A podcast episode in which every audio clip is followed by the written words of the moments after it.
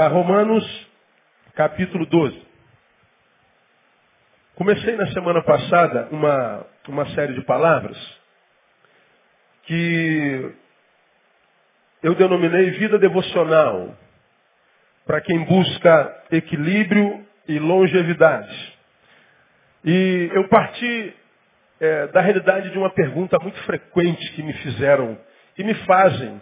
Ano passado essa pergunta foi misericórdia, assim, é, como, como, um, um, disco gravado que estava.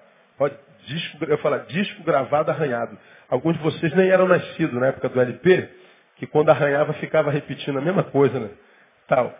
Mas era como um disco é, arranhado que ficava repetindo as coisas. E a pergunta é, é a mais recorrente, a mais frequente. Pastor, como nos manter equilibrados nesse mundo de loucura, nesse mundo desequilibrado?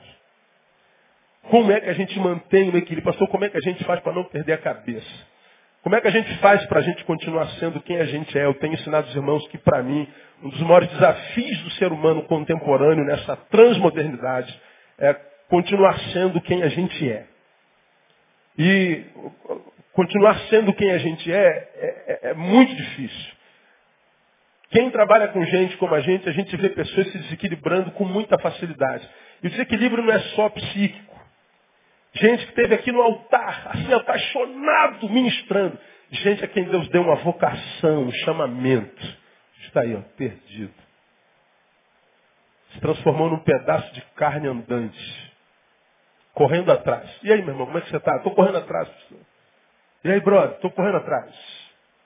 E aí, varão, correndo atrás. Correndo atrás de quê? Você nunca alcança o que você está correndo atrás. Aprendemos lá no, com a patrulha da cidade, né, que quem, quem, quem corre atrás chega em segundo. Filosofia popular, né? Estou correndo atrás. Aí, para correr atrás, ele deixa de ser quem é? Um adorador, um santo, um pregador, um vocacionado, um apaixonado pela palavra, um solidário. Estou correndo atrás. E já está passando anos, você está envelhecendo e está correndo atrás. Ah, pastor, cansei, vou curtir a vida. Mas para curtir a vida, tem que deixar Jesus. Tem que deixar a igreja. Eu não entendo essa curtição de vida, cara. Geralmente eu sei como é que termina. E vocês também sabem. A gente acha que é, é, prazer e curtição não tem nada a ver com Jesus. Não tem nada a ver com evangelho, com reino. Eu não entendo essa curtição de, de, algum de vocês. Preguei no passado muitas vezes, ser Deus deve ser muito difícil. Se Deus não dá para o miserável, o miserável se decepciona com Deus e vai embora. Se Deus dá para o miserável, ele se ensoberbece e vai embora também. Aí a gente encontra no caminho gente que está chateado com Deus porque Deus não atendeu a súplica dele, ele foi embora. Por outro lado, a gente encontra alguém que estava desempregado, agora está trabalhando, está ganhando dinheirinho e sumiu. Eu estou cansado, domingo eu estou muito cansado, pastor. Domingo não está não. Trabalhei de segunda a sábado. A mulher estava desesperada, que já está com 35, não arrumava marido, arrumou um namorado. Pronto, em vez de vir para a igreja, agora só vai para o motel. Não vem mais para a igreja, só vai para a farra, só vai para a cabana do catonho. O, o, sujeito, o sujeito não tinha carro e reclamava porque tinha que vir para a igreja de 383. Aí Deus dá um carrinho, é, domingo agora ele só vai para a praia, não vem mais para a igreja. Camarada estava desgraçado, duro, devendo a todo mundo. Aí ó, Deus não abre a porta, aí abriu a porta e agora ele está concursado no concurso federal, ganhando 20 mil reais. Aí não preciso mais de Deus. Se Deus dá, o cara vai embora. Se Deus não dá, o cara vai embora. Se Deus é complicado. Ainda bem que Deus não tem crise de identidade, não depende de você nem de mim para continuar sendo quem Ele é. Se você vai, se você volta, não muda Deus em nada. Né? Mas por que essa dificuldade de se manter equilíbrio? Eu quando vejo tanta gente deixando de ser quem é, às vezes eu tenho medo, eu falei, meu Deus, será que um dia isso vai acontecer comigo? Será que um dia algum problema na minha vida, alguma perda? Será que um dia a grana, a fama, a dama, a, vai me roubar a graça de, de, continuar sendo quem eu sou? Eu tenho tanto prazer de ser quem eu sou, de fazer o que eu faço, porque o que eu faço tem a ver com o que eu sou. Né? Se tu descobre que você é uma macieira, você só precisa dar maçã, mais nada. Agora não, tem um monte de macieira que insiste em trabalhar para dar jaca. A jaca é maior, pastor. Amém. Você está produzindo jaca, tá, uma deformidade. É, é só ser quem você é, mais nada. Mais nada. E a gente vê um monte de gente que era o cara que tinha uma paixão por Deus. Deus deu um talento tremendo. Aí eu fico vendo assim, indo para caminhos longe, e Deus, meu Deus, como é que pode desperdiçar a vida desse jeito? Só temos uma vida para viver. E o cara vai como se nada tivesse acontecendo. Porque no início, né, a gente se afasta de Deus, do Senhor, portanto, da gente mesmo. Satanás faz cafuné. Isso aí, filho, vai ver a tua vida, porque lá é uma furada. Estão fazendo lavagem cerebral em você. Você está ganhando teu dinheirinho, vai curtir teu, teu dinheirinho, vai, vai viaja, vai viaja. Você só viajar para Nova Iguaçu, vai para Fibuga agora. Não, agora você chegou um pouquinho, vai, vai para vai Florianópolis, pô. Você merece. Vai, vai ver tua vida. Agora vai para Nova York. Aí você vai. Aí está crente que está vivendo e não sabe que o melhor da viagem, qual é o melhor momento da viagem? É hora de voltar. Você está lá em Nova York e dá uma semana sem enjoa, você sente saudade do jardim novo onde você mora. Da tua casinha de, de um quarto, sem ar-condicionado. E quando você chega no aeroporto, está lá tua mulher, teu filho, teu marido, ô oh, amor, estava com saudade de você. Aí te dá um beijo na boca gostoso. E teu filho pula no teu cangote e diz, pai, que saudade. E você chega na tua casinha e fala, caramba, melhor do que ia ter para onde voltar.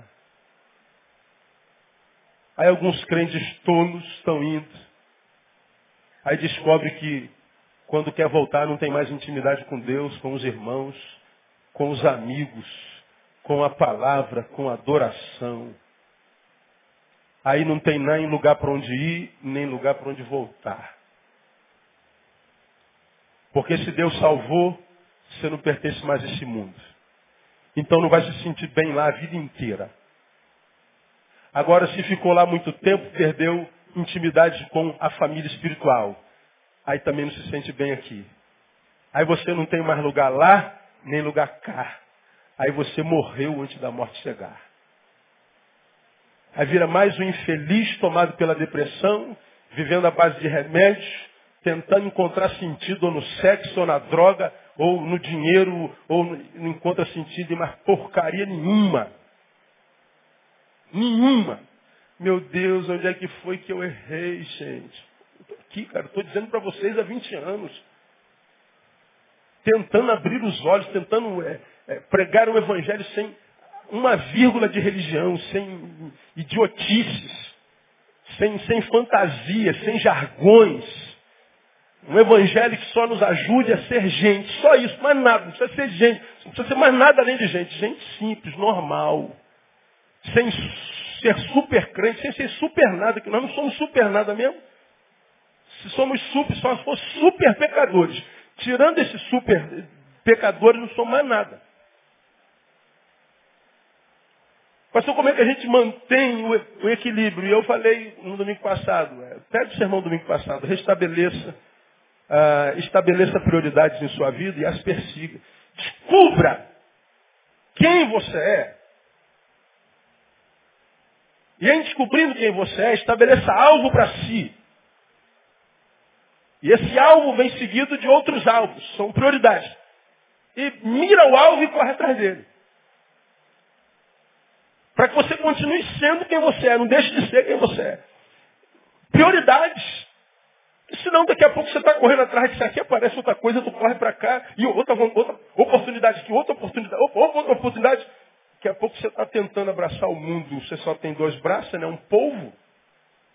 Aí tu não abraçou nem aqui, nem aqui, nem aqui, nem aqui, nem nada. Meu Deus, cara, eu comecei tantos projetos. Eu não acabei nenhum deles, meu Deus, por que, que não dá certo na minha. Como que vai dar certo? Como? Como é que vai dar certo, cara? Enquanto você tem 20, 30, tu vai aguentando, tem pique.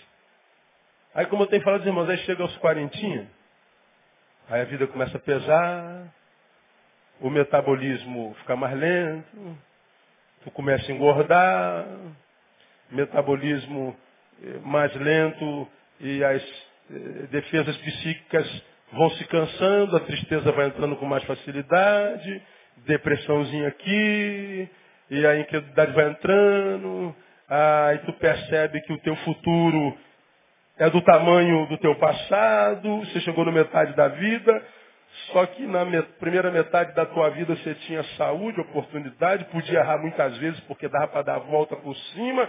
Agora na segunda metade você já não pode errar mais e se você cair, você não se levanta tão rápido, teu corpo começa a se tornar desobediente, como eu preguei domingo passado. Você com 20 anos, 18, tua mente diz assim, ó, vai! Corre até a porta em 5 segundos, o corpo não pensa. Você está em 5 segundos. Quando você chega aos 40, vai, corre até a porta. Aí o corpo vai dizer, tem que correr mesmo? Vamos conversar? Não, tem que chegar lá. Pô, vamos conversar sobre o tempo, então. 5 segundos não dá mais, né? 20 segundos, 30. 30. Então vamos lá, 30. Aí chega lá em 50. Vai mudando tudo, mas ninguém acredita porque ainda não tem 40. Aí quando chega lá no 40, Aí faz igual aquele e-mail que está ali no, no, na minha caixa, li hoje de manhã. Pastor, cheguei aos 40 e ouvi uma, uma mensagem do Senhor quando eu tinha 26 anos. Falei, caraca, que é isso, cara? Que é isso? É 22 anos de ministério, eu estou pregando há 22 anos. Ele está ferrado, quebrado, decepcionado, tentou suicídio, perdeu família, perdeu tudo. Aí vem o mesmo papo, se eu tivesse ouvido, se eu tivesse ouvido meu pai, minha mãe, minha avó, minha tia, Aí, tarde demais. estabeleça prioridades em sua vida e as persiga. Aí, a prioridade a respeito da qual Jesus fala é muito simples. Todo mundo sabe, eu não preciso nem pregar isso. Mas, buscai primeiro o quê? O reino de Deus, não só, e a sua justiça. Quantas coisas elas serão todas acrescentadas. Jesus fala de reino de Deus, coisas espirituais. E ele fala das coisas, coisas materiais. Busca primeiro o reino de Deus e todas as outras coisas serão acrescentadas. Busca o reino. Portanto, o reino é algo que eu, que eu busco. Não é algo que, que acontece assim, aconteceu. Não. É, é, eu me esforço para entrar nele. Lucas 16 fala, desde então é anunciado o reino dos céus. E todo homem emprega força para entrar nele. Não é tão simples, aliás é simples, a gente quer dificulta. É tão simples que a gente não acredita que seja só aquilo, não é? E aí quando a gente entra no reino de Deus e vive na justiça dele, esquece as coisas. Esse reino de justiça vai te preparar de tal forma enquanto ser humano que as coisas vão acontecendo na tua vida porque você vai saber estabelecer prioridades corretas. No reino de Deus, quando você acha a sua justiça, a justiça do reino te livra dos hipócritas que habitam em você, te livra dos preguiçosos e vagabundos que habitam dentro de você, te livra dos frouxos que habitam dentro de você, que vive culpando todo mundo porque você está como está. O reino de Deus te transforma num ser saudável, e no ser saudável vai te é, capacitar para viver o hoje como tem que ser vivido, e viver um hoje capacitado é olhar para o passado como referência e olhar para o futuro como terra a ser conquistada. Mas essa visão de terra como ser conquistada, porque eu pego o meu passado como referência, vai me conscientizar que no presente é que eu tenho que me preparar para o futuro. Que é no presente que eu construo aquilo que eu quero amanhã. Porque os meus amanhãs são filhos dos meus hojes. No reino de justiça nós estamos capacitados. E a nossa construção de hoje nunca será uma desgraça que eu estou construindo para mim, que vai frutificar na minha vida amanhã. Porque, meu irmão, ah, 90% dos casos que eu tenho encontrado na minha vida são pessoas que, das pessoas que estão sofrendo, desistindo, ficando pelo caminho, todo dia é 10, são 10. São pessoas que são reféns das próprias armadilhas que construíram para si no caminho. Eles botam uma mina aqui, ó, e vai viver a vida. Vai vivendo hoje como se não houvessem amanhãs. Né? E aí vai, vai pisando, vai atropelando uh, prioridades, secundarizando Deus e o reino, deixando de ser quem é, porque ele está correndo atrás, ele está curtindo a vida, então ele não vê o que, que vale de fato na vida. E ele vai. E a vida sempre prepara ciladas. Tu chega aqui, bate com a cara na porta e tem que começar tudo de novo. Só que tu esqueceu que você botou uma, uma, uma mina aqui. Aí tu pisa na mina, perde uma perna. Meu Deus, foi você que botou, filho. Foi você que construiu isso aqui. Aí todo dia nós temos que nos encontrar com gente arrependida, com gente pastor, o que eu fiz na minha vida, bastou, aí bastou, amém. A gente escuta, a gente aconselha, a gente segue junto, a gente prega, a gente ora. Mas o que a gente tem tentado ministrar aos irmãos é uma palavra de Deus que seja preventiva, porque é para isso que a Bíblia está aí. Para nos ensinar a ser gente como gente tem que ser. O objetivo do Evangelho é ensinar gente a ser gente como gente tem que ser. E hoje há muita gente sendo gente da forma errada. E ser gente da forma errada é uma desgraça, porque é muito sofrimento. É muita, muita dificuldade. E eu falei que a gente tem que buscar primeiro o reino de Deus. E buscar o reino de Deus é muito mais do que vir à igreja. Nós falamos que para quem quer conseguir continuar a vir à igreja a vida inteira, sem depender dela, porque Deus não habita em templo feito por mãos de homens, o Deus que é Deus só domingo não me interessa, não quero saber desse tipo de Jeová. O Deus que só é Deus quarta-feira à noite, domingo de manhã, domingo à noite, eu não quero saber desse Deus. O Deus que só se manifesta no templo, eu não quero distância desse Deus. Eu quero o Deus da segunda-feira, da terça, da quarta, da quinta, sexta. O Deus que é uma, uma força presente, uma pessoa presente na minha vida, no meu dia a dia, que vai me capacitando para cada dia, porque a sua palavra diz que basta cada dia o seu mal. Então viva o mal de cada dia, para que você não acumule o mal de hoje, o mal de amanhã, o mal de depois, o mal de ontem, num dia só, senão eles te invadam. Pô, pastor, a palavra diz que não vem provação maior do que aquela que a gente pode suportar. Eu não, não suportei. Por exemplo, você sumou a provação de hoje, de ontem, a aprovação de 2010, de 2008, de 1969, aí viveu tudo hoje. Como é que você vai suportar? Vai vivendo mal de cada dia, vivendo cada dia com intensidade, aproveita cada segundo. Remindo o tempo. Aí você vai ver que você passa pela vida, dói, ganha uns, uns de vez em quando, você vai à lona, como eu já preguei aqui, a, a contagem abre, mas antes do número 9 você está de pé de novo. Deus está renovando a sua força, e renovando a sua graça e a sua misericórdia a cada manhã. Por exemplo, nessa manhã você está debaixo de uma misericórdia fresquinha no nome de Jesus, amém? Pois é, diga para quem está do seu lado, você está novinho, folha. Pastor, mas eu estou me sentindo velhinho da quinta idade. Pois é. Isso é sentimento, não é verdade. É só um sentimento. Toma posse da verdade. Cara, viver é muito simples. Dói. Viver dói. Como diz, né, a rapadura é, como é que é? A rapadura é doce, mas não é mole não. Né? É, a rapadura é doce, mas não é mole não. Então a gente tem que investir na vida espiritual, não é só vir à igreja. Como é que a gente faz? Nós temos que investir na nossa vida devocional, que é para quem busca equilíbrio e longevidade. Aí Mostramos no domingo passado onde é que estão localizadas as expressões devocionais do povo de Deus. Primeiro, localizada nos cultos dominicais, ou seja, esporádico e coletivo. Qual o problema? Simples. A devoção, como eu falei, a devoção está para o espírito, como arroz e feijão está para o corpo. Se a gente só se alimenta domingo, a gente tem inanição espiritual. Não dá, você come todo dia para alimentar o corpo. Mas para alimentar o espírito, espera chegar domingo. Como? Você vai gostar um pouquinho, vai ficar aqui um tempo na igreja, caraca, a palavra do pastor é uma bênção, aquela igreja é uma bênção. Agora eu achei uma igreja. Vamos ver quanto tempo é uma bênção e quanto tempo aquela igreja é boa. Aí nós vemos os crentes como são do macaco, ou seja, pulando de galho em galho a vida inteira. Ora, chega um tempo que um galho quebra e ele vai para o chão. Ó oh, Deus, onde é que tu estava? Eu estava no galho que quebrou contigo. Só que tu está pulando tanto de galho em galho, que daqui a pouco você vai achar um galho que não aguenta você.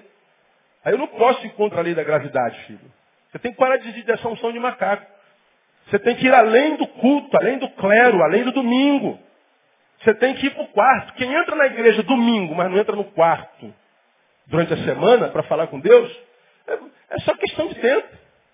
É só questão de tempo. Não há surpresa nenhuma. Ih, fulano foi embora. Conta uma nova aí, irmão. Botar algo novo aí. Está sabendo de cicrano? O que, que foi? Ih, pastor, é, pô, mais um, né? Caraca.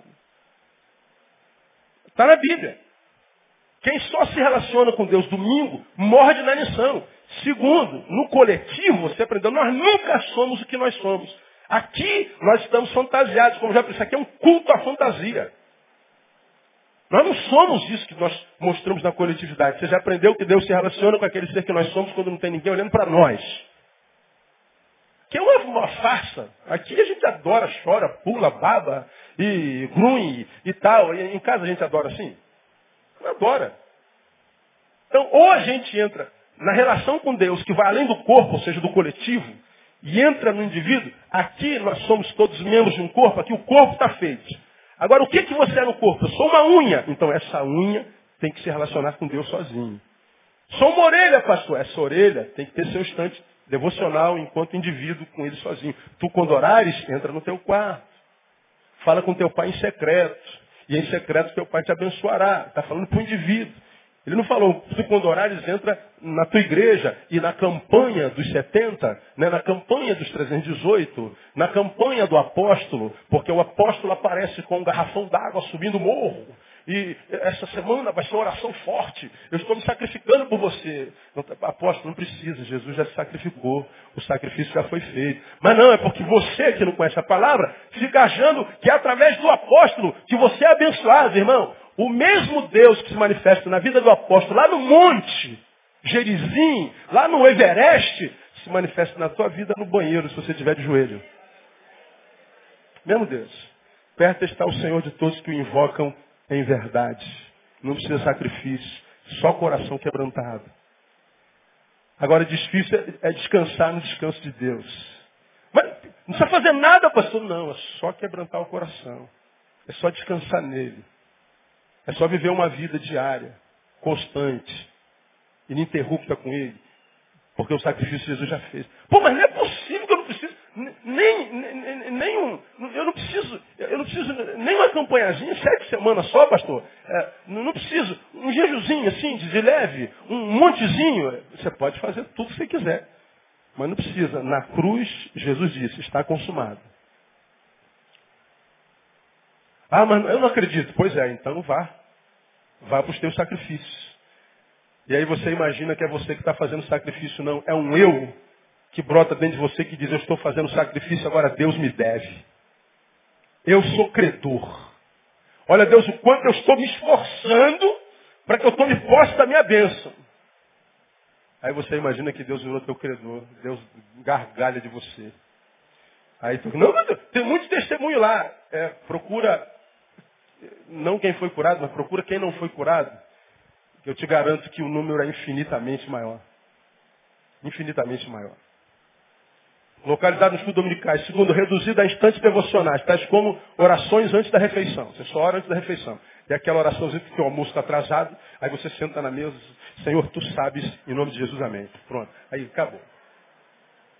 Faça mal ou faça bem, em nome de Jesus, amém. E aí, correndo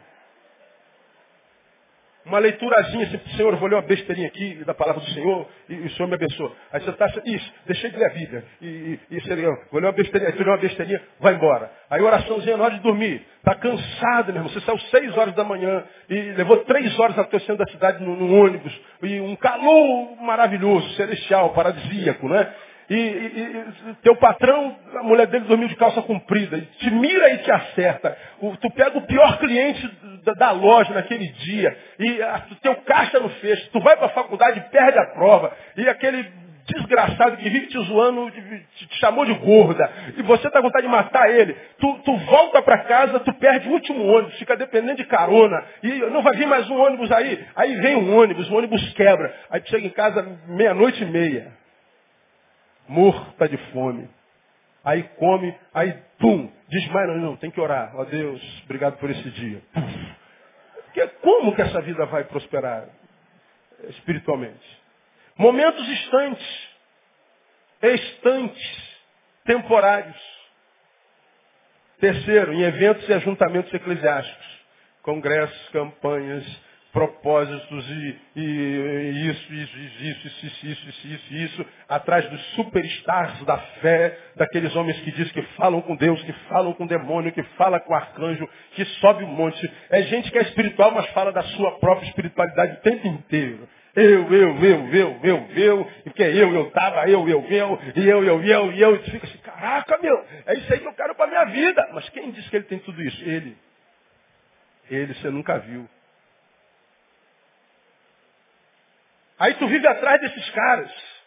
E dos lugares onde eles vão, são os crentes que eu chamei domingo passado de astrólogos, vive atrás de astros, atrás dos, dos, dos, dos bambambãs, daqueles que têm uma espiritualidade especial. São gentes mais amadas do, do, que nós por Deus. E Deus não ama o pastor Neil mais do que o, o pior de todos os pecadores que porventura estejam aqui no planeta.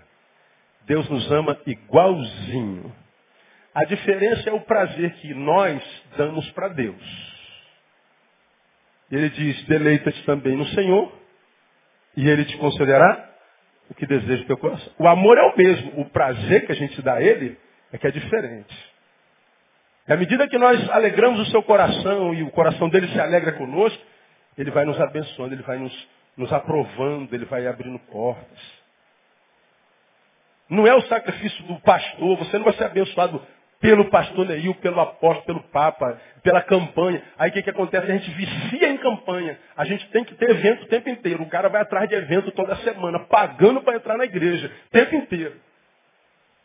Aí depois de cada campanha, depois de cada oração do, do ungido, aí você recebe a bomba, né? o anabolizante espiritual, aí pum, fica musculoso. Agora, agora foi. Agora eu estou santificado. Agora esse Satanás vem, agora eu estou pronto. Aí era anabolizante. Deu 15 dias, aí foi murchando. Aquele poder todo, aquela fé toda da campanha. Foi tudo pro lago abaixo. Aí tem que ir para nova campanha. Aí, aí Uva da campanha. Até quando, cara? Você vai... Até quando você vai ficar? Porque estão pregando a vocês que vocês precisam de uma unção para um ano. Não, você só precisa da unção de Deus para hoje.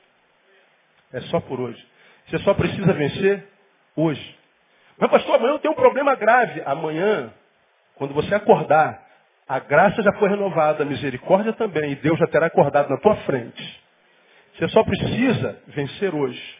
Vamos ouvir os alcoólicos anônimos. Só por hoje. Diga para quem está do seu lado, irmão, só hoje, só. Você só precisa de unção para hoje. Só isso. Não, eu vou para a campanha porque o apóstolo está lá, o cantor falando de tal lá. Agora eu estou preparado para mais seis meses. Aí eu fico vendo, 20 anos aqui com vocês. Aí o pessoal que bota aqui pá e bandeira de Israel e foi para a campanha dos extravagantes e vou falar tal. Vamos orar de madrugada e tal. Aí, o legal, irmão, vai lá, Deus te abençoe. Eu dou corda, eu quero orar, vai, irmão. Vai com Deus. Aí, pastor, vamos fazer isso. Não, não deixa como está, irmão. Deixa o Senhor estar tá abençoando. O pastor está fora da visão. Gente, vamos orar pelo nosso pastor. O pastor está fora da visão. Ai, meu Deus, de novo a história se repete. Mais um grupo de adolescente, mais um grupo de jovem, mais um grupo de velho que acha que é mais santo que Jesus. Aí tu olha para a história, está tudo aí. Tudo aí. É quando, irmão? É assim que é a vida espiritual dos crentes hoje. Hoje eu quero mostrar, começar a mostrar a vocês algumas consequências disso. Primeira consequência, falta de vitalidade espiritual, vida espiritual. Biologicamente você está vivo, mas espiritualmente. É muito fácil detectar, irmão, é muito fácil. Primeiro, que quando uma pessoa está longe de Deus, o brilho da glória sai do rosto. E cabode, diria Samuel, foi-se a glória. Só está longe de Deus, olha na cara, o, o, a face muda, a fisionomia, o brilho dos olhos mudam. Quem, já, quem consegue perceber isso aqui? Deixa eu ver quantos. A maioria de vocês. Muda. Você sabe. Muda a fisionomia. A, o reflexo do interior reverbera no exterior. É, o que a Bíblia diz, o coração alegre faz o quê? Portanto, o coração entristecido enfeiura o rosto. Na verdade, o que ele está dizendo? Que o nosso interior será refletido no exterior. É muito, mas é claro, cara. É, é assim, é, é, é, é inenarrável. Simples. Ah, ele está vivo biologicamente. Mas como eu tenho pregado aos irmãos, ah, as forças espirituais das trevas mexeram nos seus apetites. Não há mais fome espiritual. Ele passa a ser um zumbi. Zumbi nos filmes de terror é, é o morto que anda, é o morto que vive. É o morto que parece que não está morto, mas está. Ninguém diz, mas ele está morto. E não pensa que isso é só coisa de filme de terror, porque a Bíblia fala sobre uma igreja que era assim, e eu já preguei sobre essa igreja assim, igreja de Sardes. O que, que eu tenho contra você? Porque você é, tem fama de que vives, mas está o quê? Morto. Como eu preguei naquele sermão, essa palavra não teria poder nenhum, gravidade nenhuma, se ela não fosse ministrada a uma igreja. Tens fama de que vives, mas está morta. Fama! Nome! Jesus, ao escrever para aquela igreja, fala dessa deformidade existencial. Quem vê de fora para dentro diz, caramba, que igreja pujante, que igreja abençoada, que, que gente querida, que gente ungida, que gente poderosa, que gente tremenda, que gente capacitada, de fora para dentro. Como Jesus olha de dentro para fora, ele diz, embora quem te olha de fora para dentro diga que você é pujante, eu sei que você é um defunto disfarçado. Irmão, já vi pessoas se disfarçarem de tudo. Pobre parecer que é rico. Gente gorda parecer que é magra, mas era uma cinta, aquela cinta que aperta tudo. Aí você, pô, tá magrinha, nada, você não sabe se, se estourar o botão, meu amigo. Já vi gente de cabelo duro, parecia ter cabelo lisinho. Mas se chover e essa chuva cair em cima, já era. Eu já vi gente parecer ser feliz e não é infeliz. Eu já vi gente comer sardinha, rotar o quê? Mas eu nunca podia imaginar que um defunto se disfarçasse de vivo. A igreja tinha fama que estava viva, mas estava morta. Alguns de nós temos fama, aparência, cheiro, corro de que estamos vivos, nós somos defuntos. Agora para para pensar, se o João é um defunto disfarçado, o que, que você tem a ver com isso? Nada. Se você é um defunto disfarçado, o que, que está do seu lado tem a ver com isso? Nada. Porque o ônus desse estado de ser é só seu. O que, que um defunto ganha em sendo defunto, disfarçando-se de vivo? Só o tapinha nas costas de quem está do lado. O reconhecimento humano de quem está do lado. A admiração de quem está do lado. Mas você é um defunto, sabe que a admiração não é pelo que você é, é pelo que você parece ser. Eles não admiram você, admiram a tua farsa, a sua capacidade de simulação, seu modo camaleônico de ser. E você se contenta com essa admiração camaleônica. Pois bem, quando você se contenta em ser uma coisa que você não é, ato contínuo, embora você receba aplausos dos homens, você está recebendo a reprovação de Deus. Porque o que Deus tem prometido para você, tem prometido para você e não para o que você parece ser. Ele não promete para essa imagem que você projetou. Ele promete para essa desgraça que você é por dentro. E Deus não tem problema nenhum se nós sejamos alguém que estamos mal, com problema, em luta contra nós mesmos, gente que parece derrotada, não. Deus só quer que você se assuma como tal. Porque quando um aparente derrotado se reconhece como derrotado, ele começou a trilhar o caminho da vitória. Quando um doente diga assim, cara, eu estou doente, ele começou a trilhar o caminho da cura.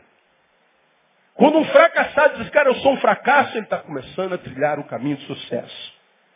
Porque como eu tenho pregado por aí, Deus não tem problema com os nossos problemas. Deus não entra em crise com as nossas crises. Não é pecado estar em crise. Pecado é se entregar à crise sem luta. Pecado é não admitir a crise com medo do que vão dizer da gente. Pecado é se preocupar mais com a aparência do que com a essência. Pecado é estar mais preocupado com o aplauso dos homens do que com o aplauso de Deus. Isso é que é pecado. Agora, quando um camarada que está em crise vai para o quarto e diz, eu sou uma farsa, Deus. Deus, eu não quero mais ser esta porcaria que, que, que, que na verdade eu sou estou. Serve essa desgraça para o Senhor? Serve, porque a desgraça que se coloca na minha mão é uma desgraça que começa a entrar debaixo da minha graça. E quando a desgraça entra debaixo da minha graça, a desgraça acaba no nome de Jesus.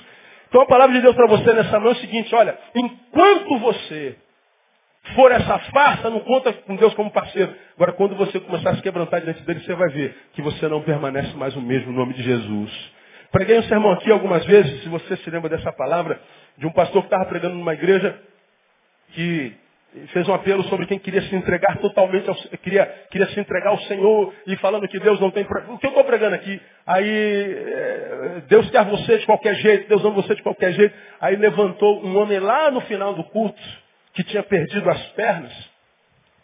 E ele veio rastejando né, com a mão e, e, e andando sem as pernas até o altar, dizendo que queria se entregar a Deus, mas antes ele fez uma pergunta ao pastor. Pastor, Deus aceita um homem pela metade como eu? E o pastor muito sabiamente disse, Deus aceita um homem pela metade como você, que se entrega a ele totalmente. O que Deus não aceita é um homem inteiro que se entrega a ele pela metade. É ou tudo ou nada. Como você já ouviu aqui, Deus não aceita nada que seja menos do que tudo. Agora a gente fica nesse, um pezinho lá, um pezinho cá. Um tempo aqui, um tempinho ali. Estou bem, estou mal. Eu quero, quero lá, mas quero cá. Fica nessa esse mau caratismo. E a gente quer que Deus aprove nossos atos.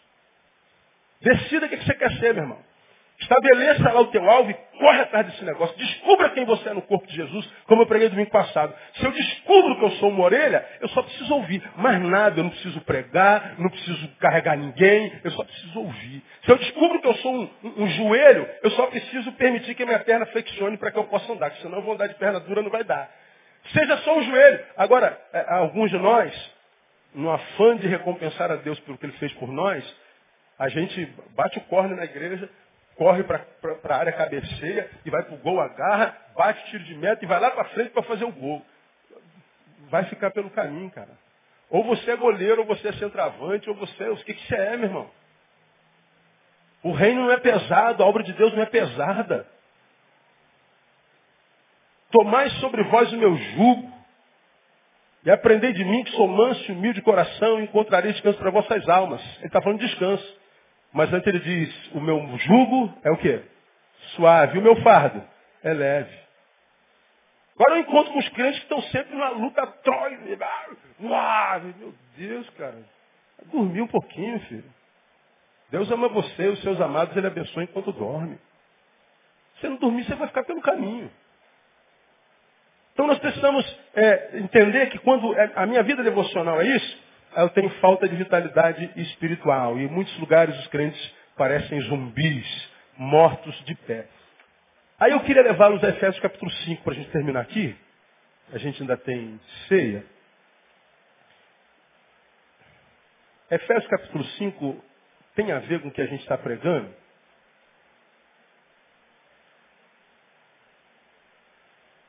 Efésios capítulo 5. Amor, cadê minha toalhinha? Está por aí? Está lá, lá, na ponta. Lá. Ah, Efésios capítulo 5, Paulo escreve a uma das melhores igrejas do Velho Testamento, do Novo Testamento, não era a melhor, mas era uma delas. E no capítulo 5, obrigado, ele diz uma coisa interessante. Você está tá em Efésios capítulo 5 comigo, amém? Olha lá. Sede imitadores de Deus, pois, como filhos amados, andai em amor, como Cristo também amou Entregou a si mesmo por nós como oferta de sacrifício a Deus. Mas prostituição, toda sorte de impureza, cobiça, nem se nomeia entre vós. Nem baixeza, conversa tola, gracejos indecentes, coisas que não convêm, mas antes ações de graça. Porque bem saber isso, que nenhum devasso impuro, avarento, que é idólatra, tem herança no reino de Cristo de Deus. Ninguém nos engane com palavras vãs, porque por essas coisas vem a ira de Deus sobre os filhos da desobediência. Portanto, não sejais participantes com eles. Pois outrora erais trevas, mas agora, trevas agora sois luz no Senhor. Andai como filhos da luz, pois o fruto da luz está em toda bondade e justiça e verdade, provando que é agradável ao Senhor. E não vos associeis às obras infrutuosas, infrutuosas das trevas, antes, porém condenai-as, porque as coisas feitas por eles em oculto, até o dizê-las é vergonhoso. Mas todas essas coisas, sendo condenadas, se manifestam pela luz, pois tudo que se manifesta é luz. Pelo que diz, olha lá, desperta tu que dormes. Levanta-te dentre os mortos. Lê comigo. Cristo iluminado. Olha que coisa tremenda. Paulo está dizendo, você está praticando as obras infrutíferas do velho homem? Senta com gente que pratica isso o tempo inteiro Gente que faz coisas que até dizer faz mal para a alma. É, é, é, é, como, é como eles que você vive. É entre eles tão somente que você vive. Você curte que eles curtem. É, é, isso prioridade na sua vida? É, pastor, eu, eu na verdade, eu estou como eles. Não tem diferença nenhuma. Paulo está dizendo assim, ó. Então você precisa se despertar dentre os mortos. Você está vivendo entre defuntos e se fazendo um deles. Desperta tu que dormes. Você está em estado de, de, de, de insanidade. Você está em estado irracional. Desperta, tu que dormes. Aí então, Cristo te iluminará. Veja que, no caso da existência, portanto, depois da salvação, a ação de Cristo é a posteriori e não a priori. Quando o assunto é salvação, a ação de Cristo é a priori. Nós o amamos porque ele nos amou primeiro. Ele agiu e nós reagimos. Fomos salvos. Pela graça sois salvos por meio da fé. A graça veio antes da minha ação. Eu reagi à graça de Deus. Agora, uma vez na luz, a qualidade de vida que eu vou viver com Jesus depende dos meus valores, dos meus princípios, das minhas práticas. Paulo fala que ele nos dará segundo as nossas obras. Não está falando de salvação, porque obra não salva, mas obra estabelece uma relação. É como você e sua mulher. Dependendo das tuas obras, marido, você terá a mulher que merece e vice-versa. Seja bom, fiel, ama, que ela vai ser boa, fiel e ama. Porque você vai estar plantando nela o que você vai colher dela e vice-versa. Você planta na vida espiritual aquilo que você imagina querer colher da vida espiritual. Então ele está dizendo, é, desperta tu que dormes, levanta dentre os mortos, aí então Cristo ilumina você. Você quer saber qual a vontade de Deus, quer saber como é que você consegue santidade em Deus, como é que você consegue longevidade em Deus. Pois é, desperta, desperta, porque a vida que você está vivendo, longe da tua vocação, longe do teu chamamento, sentindo prazer só na carne. Eu não sou contra prazer na carne, irmão. Ainda mais quando a carne é picanha, não é verdade? Mal passadinha, gordurosazinha. É, e, pelo amor de Deus, desce como uma escola redondinha, não é verdade? E, e escola já não bebo, é muito amarga, não é? Ah, ah, é, eu gosto dos prazeres da carne. Nós somos carne. Habitamos nela. A gente gosta de cuidar dela, é o tempo do Espírito Santo. Agora, quando ela é a nossa referência de prazer, quando todo o prazer que eu sinto é nela, quando ela é a razão da minha existência, eu acordo por causa dela, vivo por causa dela, durmo por causa dela, tudo é sonhando para ela. Aí você está morto. Você não tem vivacidade espiritual. Você está em estado de inércia. Essa palavra é, é tremenda. Agora, para não terminarmos com desesperança, essa vitalidade ela pode ser superada. Como é que eu posso superar essa falta de vitalidade? Eu vou te dar dois exemplos práticos eu vou tirá-los do Velho Testamento porque é prático. É, vamos tirar o primeiro de Elias. Vamos lá em 1 Reis. Isso é rapidinho, isso nem comentar. É o Elias na caverna, você se lembra bem disso. Elias lá, naquele dia, ele desafia 850 profetas, 450 de Baal e 450 de Azera. E ele vence todo mundo, era 850 contra um, mais Deus. Um mais Deus é sempre maioria. E ele venceu. Aí, no dia seguinte, Jezabel sabe que ele matou os profetas tudinho. Aí diz assim, ó, Deus me faça a mesma coisa se amanhã, nesse mesmo horário, não tiver feito com Elias o mesmo que ele fez com meus profetas. O cara encarou 850 homens e fugiu de uma mulher. O erro é de diagnóstico. Aí ele foge, entra numa caverna e faz uma oração no versículo 4, 19 de 1 Reis, versículo 4. Ele, porém, entrou pelo deserto caminho de um dia, foi sentar-se debaixo de um zimbro, leia para mim agora, e pediu para si a morte, dizendo, já basta, ó Senhor, toma agora minha vida, pois não sou melhor do que meus pais. Como quem diz, não adiantou te servir, eu derrubei dos 850 profetas, eu, olha, meu passado foi curado de glória, mas eu não vejo nada no meu futuro, porque o meu presente é uma desgraça. Aí ele imagina que Deus vai sentir pena dele. Verdade, tadinho. Oh, coitadinho do Elias. Tadinho, ele, isso é verdade, você trabalhou tanto para mim e eu não fui justo, né, Elias? Olha só, você matou 850 pessoas ontem, né? Honrou meu nome e agora você está aí. Ah, vem cá no meu colo, vem cá, vou fazer você dormir e ninar, vem. Não, não, neném, não. O homem está querendo morrer, está desanimado. E Deus sabe que o problema dele é de diagnóstico, é de visão. Deus se manifesta a ele e fala com ele o que está escrito no versículo 15. Então o Senhor lhe diz, vai, volta pelo teu caminho. Lembra que ele andou quase 300 quilômetros até lá. Volta tudo de novo para o deserto de Damasco, e quando lá chegares, ungirás a Azael para ser rei sobre a Síria, Jeú, filho de Ninzi, ungirás para ser rei sobre Israel, bem como a Eliseu, filho de Zafate, de Abel Meolá, ungirás para ser profeta em teu lugar. E há de ser que o que escapar de Azael matá-lo a Jeú, o que escapar de Jeú matá-lo a Eliseu. Olha o cara, Deus, eu não quero mais, eu quero morrer. Deus volta, levanta daí. E volta de onde você veio. Mas, Senhor, eu estou precisando de uma unção nova. Unge teu servo. Não, tua unção está em ungir a outros. Volta e unge Azael, unge Jeú e unge Eliseu. Aí você vai ter unção de volta. Para de ser um frouxo fusão. Volta para as tuas origens. Sabe o que estás aqui? Volta para a tua vocação. Tua vocação é ungir pessoas. É abençoar pessoas. Por que, que alguns de vocês estão nessa porcaria de vida? Eu tenho vontade de falar merda de vida, mas não pode falar, então eu falo porcaria de vida. Por que, que alguns de vós estão nessa porcaria de vida? Porque estão fora da vocação estão fora da unção. Não foi a esse ser que Deus chamou no passado, você era outro. Agora está aí, correndo atrás de dinheiro, correndo atrás de coisas. Não se preocupa com mais nada senão consigo mesmo. E está dentro da sua caverna dizendo, Deus, estou mal, Deus, hoje eu não estou cansado de viver, Deus. E Deus está dizendo, volta, não abre mão da tua vocação, ô miserável, é o que Deus está falando.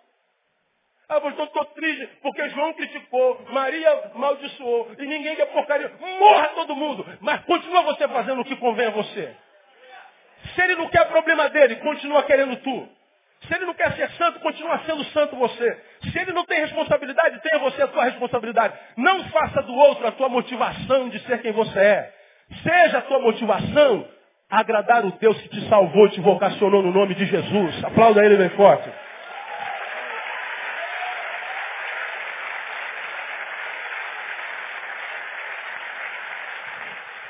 Irmão, eu amo minha igreja e amo ser pastor aqui, mas eu não preciso nem dependo da participação de nenhum de vocês para continuar sendo quem eu sou.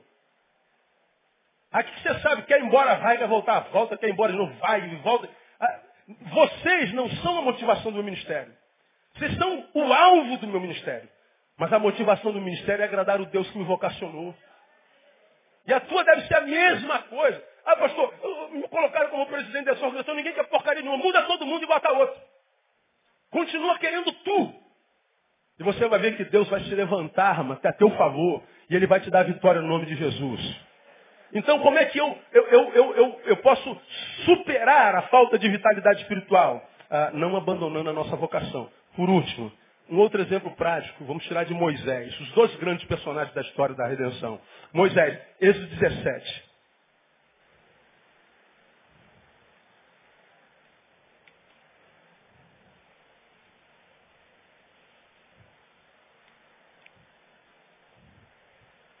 Êxodo 17, 8. Amaleque peleja contra os israelitas. Então veio Amaleque e pelejou contra Israel em Refidim. Pelo que disse Moisés a Josué, escolhe nos homens e sai e peleja contra Amaleque. Amanhã eu estarei sobre o cume do alteiro, tendo na mão a vara de Deus. Fez, pois, Josué como Moisés lhe dissera e pelejou contra Amaleque. E Moisés, Arão e Ur subiram ao cume do, do outeiro. E acontecia que quando Moisés levantava sua mão, prevalecia Israel. Mas quando ele baixava sua mão, prevalecia Amaleque. Veja, eu estou no cume do outeiro, do lá em cima, Israel guerreando contra o mais poderoso inimigo. Quando Moisés estendia a mão sobre o povo de Israel, o povo prevalecia contra Amaleque. Quando Moisés abaixava a mão, Amaleque prevalecia contra Israel. Ele levantava a mão e, e Israel ganhava, ele abaixava a mão, Israel perdia. Aí o versículo 12. As mãos de Moisés, porém, ficaram cansadas. Claro, quem consegue ficar a mão estendida a vida inteira? Não dá. Por isso tomaram uma pedra e a puseram debaixo dele. E ele sentou-se nela. Arão e Ur sustentavam-lhe as mãos, um de um lado e o outro do outro. Assim ficaram suas mãos firmes até o pôr do sol. E o resultado, quem venceu a batalha? Israel. Por quê? Porque Moisés cansou. Cara, não aguento mais ficar com a mão. Cara, não estou aguentando mais. Mas como é que ele venceu? Ele tinha bons amigos. Ele tinha boas alianças. Ele tinha Ura, ele tinha Arão. Mesmo um grande homem de Deus, como Moisés, precisa de bons amigos. Precisa de gente que nos ajude a manter o braço de pé. É o assalto. É Jesus. Eu me rendo. Gente que diz assim, você precisa continuar rendido a Jesus. Cara, eu não estou aguentando mais ficar eu ajudo você a manter o braço de pé. Eu ajudo você. Sou teu irmão, sou teu amigo, vou ajudar, vou ajudar você. Agora não. Que é a bênção da longevidade, que é a bênção do equilíbrio. Mas não tem tempo para Deus, vida devocional, o que, que acontece? Não tem vitalidade. Não tem prazer nem no mundo nem na igreja porque perdeu intimidade. Até com os amigos a intimidade vai perdendo.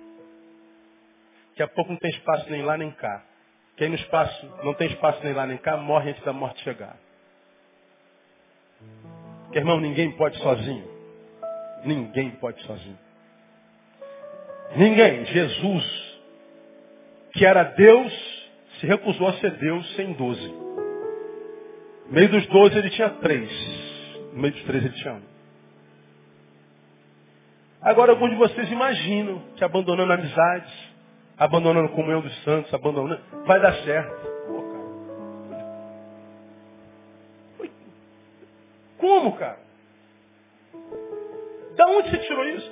Não, pastor, porque eu vejo a vida de fulano. É, a vida que fulano mostra para você é só imagem. A vida que você vê na Globo, na televisão, das popozudas, das, das moranguinhos, das jacas, é, é, é, esse estado hortifruti granjeiro de ser dessas mulheres que parecem ser felizes, isso é só imagem. Não acredita no que os teus olhos veem.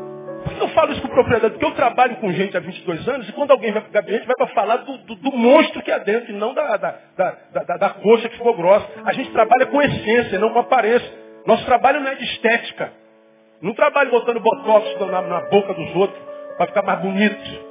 Olha que lábios carnudos, nada, isso é veneno, isso é botox. Olha que peitos nada. Dá uma alfinetada de você ver uma coisa. Alfineta. Se ela cair em cima de um alfinete. Que vale essência, irmão.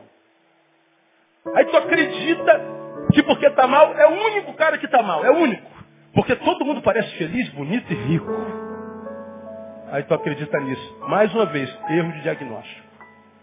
É o pecado de Elias. Erro de diagnóstico. Ah, meu irmão, não, dá. Aí o que, que acontece com a gente? A gente trabalha com gente, todo mundo lança sobre a gente a, a, a ansiedade. Aí acho que a gente tem que estar buscando todo mundo o tempo inteiro. Não dá, senão aí quem não aguenta sou eu, quem não aguenta é a gente.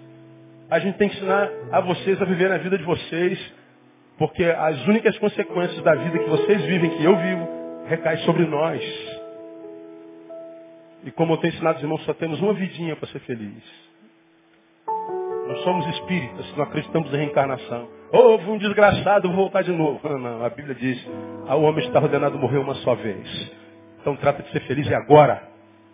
Para ser feliz, não dá para viver fantasiando, não. Não dá para viver de aparência, não. Oh, aleluia, eu estou está nada. Isso não está nada. Isso é um defunto andante. E o que Deus está dizendo nessa manhã? É, se você é um defunto, para mim não é problema nenhum. Porque eu sou um Deus que tem poder, inclusive, sobre a morte. Eu posso ressuscitar você no nome de Jesus. E ele está dizendo para alguns de vocês, volta para a tua vocação. Ele está dizendo para alguns de vocês, comece a desenvolver boas alianças, não menospreze o valor de boas alianças. Se afaste dessa corja que está te levando para junto de Deus, que você chama de gente boa. Porque você acha que se o diabo fosse querer me derrubar, derrubar você, ele ia vir com imagem de Satanás. De verde, vermelho, vermelho com, com chifre, rabudo com tridente. Vou te pegar, nada. O diabo vai vir contra mim, ele vai mandar uma loura de 1,70m, com quadril fininho, ele vai mandar um cara de olhos verdes, ô meu brother, pastor, posso pagar seu almoço hoje? Ele paga seu almoço hoje, e ele leva teu filho para o médico amanhã, e tu precisou de uma grande te emprestou. Ele vai, ele vai se tornar o melhor amigo. Pô, esse cara é muito gente boa para ser uma cilada do diabo. Aí você está menosprezando o diabo. Eu não estou dizendo que toda gente boa é do diabo, pelo amor de Deus. Agora, se o diabo vem como inimigo para tentar me derrubar, te derrubar, tu acha que ele vai vir com cheiro de enxofre? Nada, ele vai vir com um perfume de, de Dolce Gabbana. Ele vai vir com, com, com no mínimo. Não, não pode ser, pastor. É, pois é. A minha palavra, a minha Bíblia diz que ele se transforma inclusive em quem? Terminei, mas a terceira vez que eu estou terminando hoje. Morreu alguém essa semana de câncer, que era próximo da família da André. Eu não conheci. Ela estava me contando que o pastor do cara que morreu, está lá em estado terminal, foi fazer uma visita do cara. Pastorzão.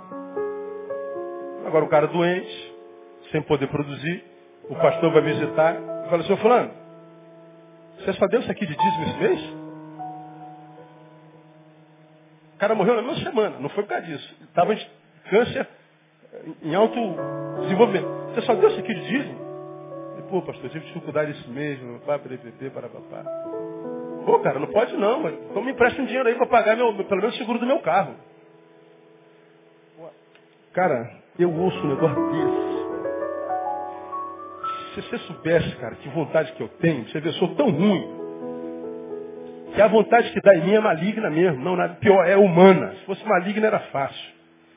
Falei, cara, como é que pode um cara ter coragem de, de um momento desse, cobrar dízimo. Aliás, não se cobra dízimo em instância nenhuma, muito menos se pede dinheiro emprestado. A não ser num caso assim, última instância. O cara com câncer estado terminal. Falou assim, pastor, só me desculpe. Meu carro não tem seguro, eu dependo da proteção do Senhor. Chamou a esposa dele, amor, seu carro tem seguro? Não. Então, pastor, vai depender de Deus. O cara morreu. Amigão, brodão, mas em que momentos? Ah, no momento da prosperidade, no momento que a gente está com grana, no momento que a gente está saudável. Com esses amigos, eh, para que servem esses amigos? Para babar a gente, para lamber a gente, para estabelecer esse status quo longe de Deus no qual você está? Para que, que é essa porcaria? A gente precisa de gente, irmão que ame a gente ao teu ponto de dizer assim, Márcio, você está vivendo errado. A palavra de Deus contradiz, contradiz o que você está vivendo. Você tem que voltar para o Senhor, rapaz. Precisa de gente assim que nos confronte com a palavra, que diga a verdade para a gente. Doa quem doer. Gente que, mesmo que corra o risco de perder a gente por dizer a verdade. Eu vou dizer a verdade para o bronzo. Eu vou correr o risco de perdê-lo. Mas porque eu amo o bronzo, eu vou dizer a verdade para ele. Isso é amigo. Agora gente quer os amigos que, que faz. Ah, não consigo, irmão. Eu não consigo mais lidar com gente assim. Não dá. Não dá para brincar mais de evangelho. Não dá. Essa palavra que Deus está ministrando, isso aqui é vida purinha na tua vida. Vida pura. Deus amando você. Você tem o privilégio de estar no lugar onde essa palavra é pregada. O mundo inteiro queria estar aqui no teu lugar. Então recebe essa palavra porque Deus está amando você. E Deus está dizendo a você, pode ser um morto espiritual nessa manhã. Mas morte não é problema nenhum para ele, porque ele é o Deus da vida, ele tem poder para dizer, levanta-te e anda no nome de Jesus. Deus te abençoe com essa palavra e te restaure.